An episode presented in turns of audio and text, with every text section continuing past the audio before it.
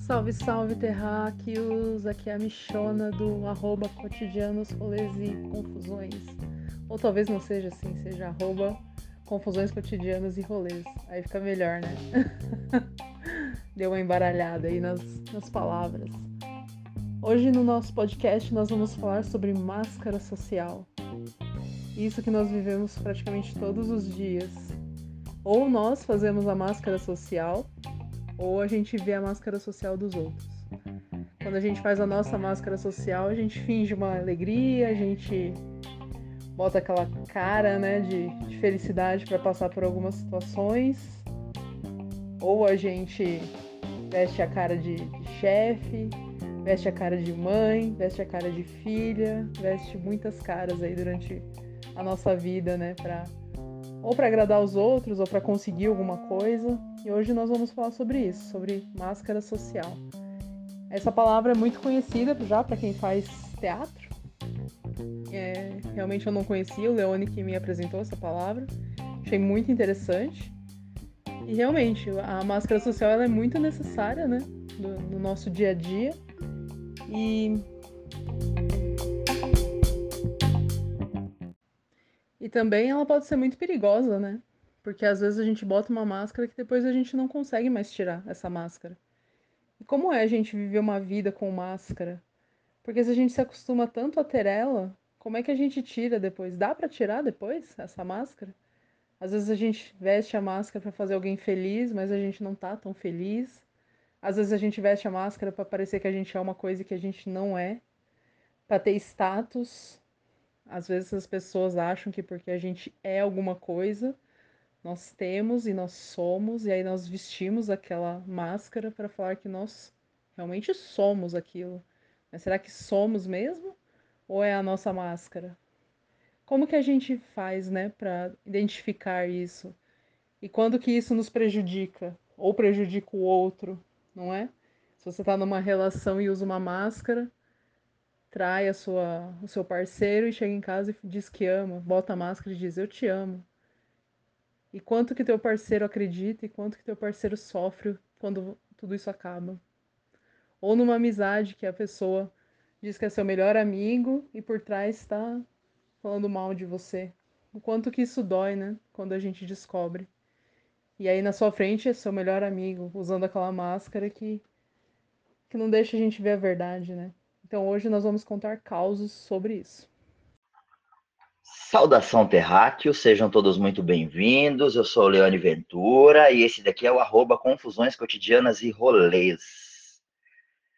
E olha, confesso que eu achei esse tema incrível. Quando a gente fala em máscara social, a gente está falando de um termo técnico que ele é voltado para uma teoria específica, só que quando a gente começa a discutir sobre questões relacionadas a máscaras sociais, a gente começa a ver que, na verdade, isso vaza toda a nossa vida, todos os momentos da nossa vida. A gente sempre está em contato utilizando máscaras sociais, se a gente for dar uma olhada para a divisão social, né? Quando a gente fala, por exemplo, vamos falar de personagens específicos, personagens clichês, tipo o policial, padre, o advogado, o bombeiro. Então, toda vez que a gente fala dessas pessoas, já vem na nossa cabeça uma preconcepção de como essa pessoa anda, de como essa pessoa fala, o que essa pessoa faz.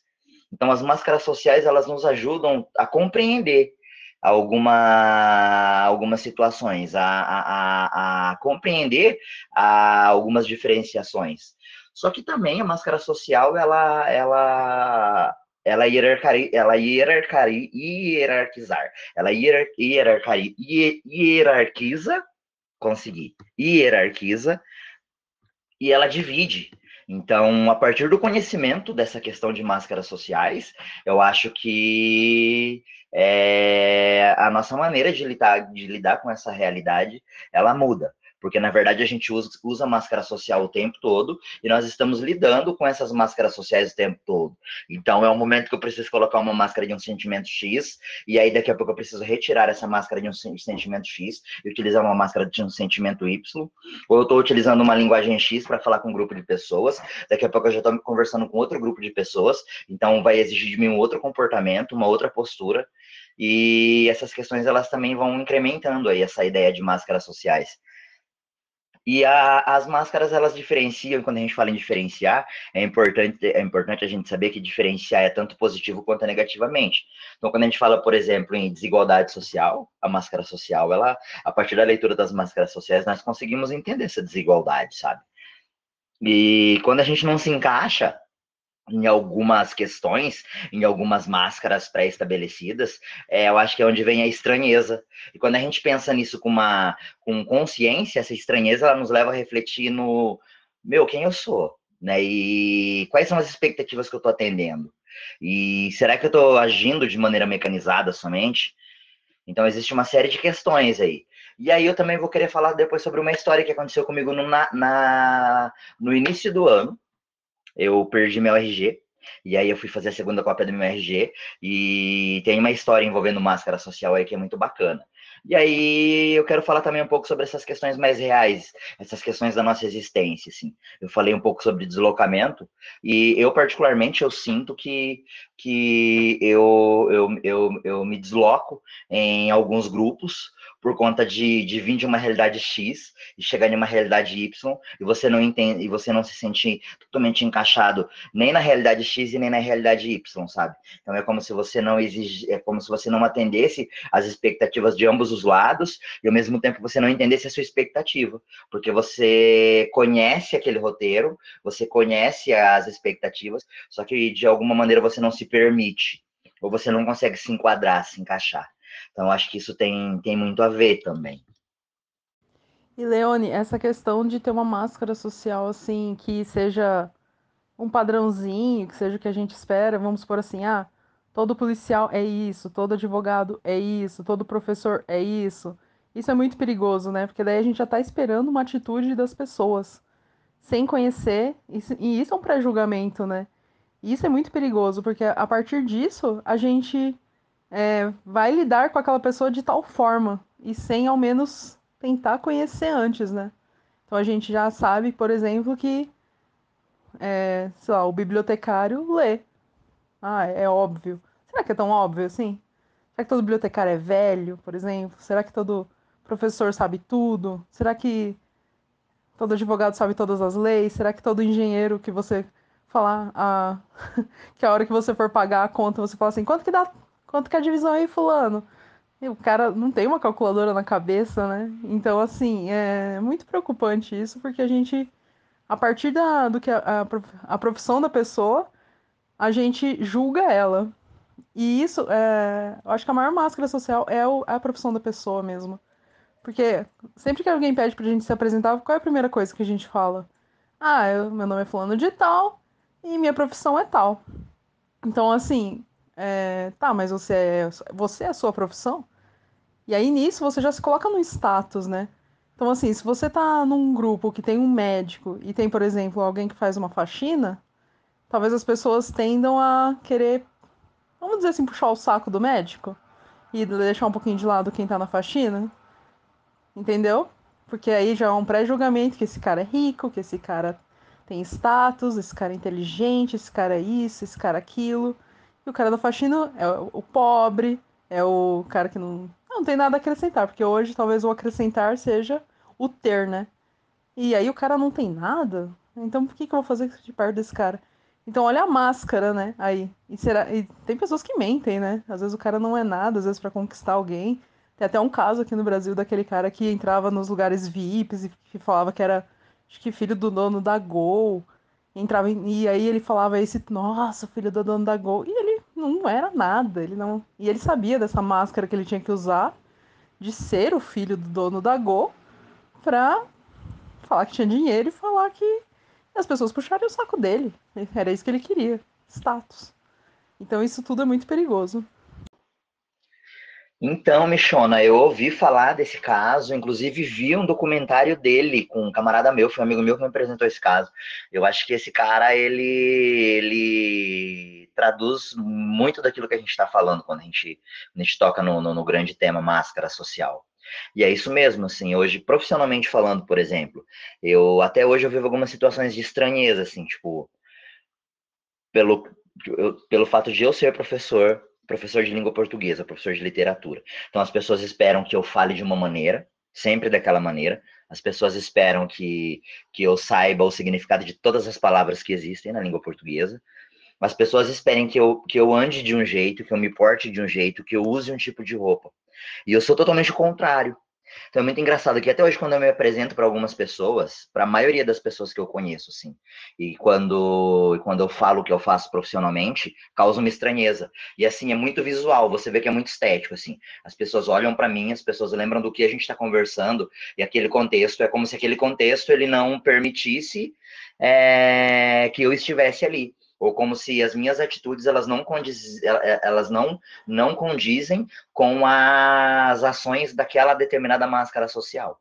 E até hoje eu passo por isso. Essa estranheza é uma coisa muito doida, porque essa estranheza que vai separando também, né? Que vai nos ajudando a nos, a, a, a nos, é, nos organizar nos nossos quadrados e entender qual é o quadrado do, do outro, né? Então existe uma construção ideológica muito forte por trás disso. Então, Leone, mas você poderia muito bem vestir a sua máscara social de professor de literatura e, e fazer acontecer, né? E se alguém te perguntasse alguma coisa, você poderia falar uma resposta, mesmo que não fosse a correta, mas para falar que sabe. E muita gente faz isso, né? Muito professor faz isso. Dá uma resposta qualquer para dizer, ah, eu sei. E aí nem sempre aquilo é verdade. A gente sabe, né, que isso acontece muito. E eu também fico pensando, e a pessoa que não tem uma profissão? Vamos dizer assim, ah, eu não fiz faculdade de nada, então talvez a pessoa pule de galho em galho aí nos, nas, na profissão dela. Na profissão não, né? Na.